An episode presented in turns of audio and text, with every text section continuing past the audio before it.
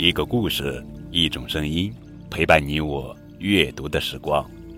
亲爱的小宝贝们，你们好，我是高个子叔叔。今天要讲的绘本故事的名字叫做《人穷志不短》，这是一则中国寓言故事。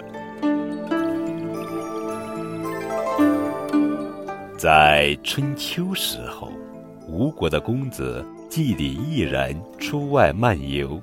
这天，他来到一个地方，正走着，忽然发现不知谁遗失的一串钱。躺在路中央，季礼想把钱拾起来，但又觉得弯腰去捡钱有失身份。这种事呀，不应该由我这样的贵公子去做。他一边想着，一边朝四面张望，看有没有人走过来。刚巧当时正有一个打柴的人担着柴禾从前边过来了。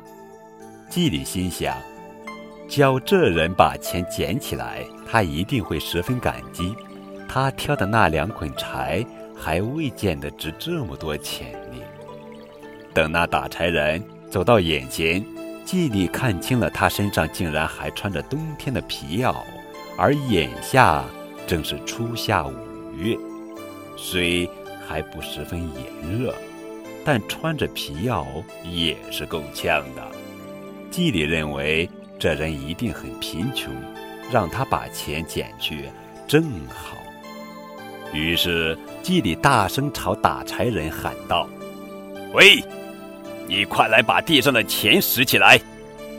打柴人一看季礼那个样子，感到很生气，他把镰刀往地上一扔，摆着手，朝季礼瞪大眼睛说：“你是谁？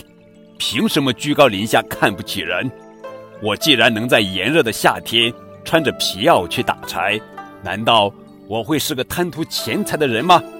季礼一听打柴人的话，心里不免有几分敬意，连忙向他道歉说：“呃，实在对不起，是我错看了人，请不要见怪。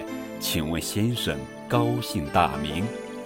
打柴人鄙夷地朝季礼淡淡一笑，道：“你这人见识短浅。”只会从表面上看问题，还那么盛气凌人，我有什么必要对你说出我的姓名呢？说着，打柴人头都没回，也不再理睬季礼，拿起镰刀，对地上的钱连看都没看一眼就走了。季里看着打柴人渐渐远去的背影，惭愧不已。这个故事告诉我们。不要凭自己的浅薄见识去衡量别人，否则就会以小人之心夺君子之腹喽。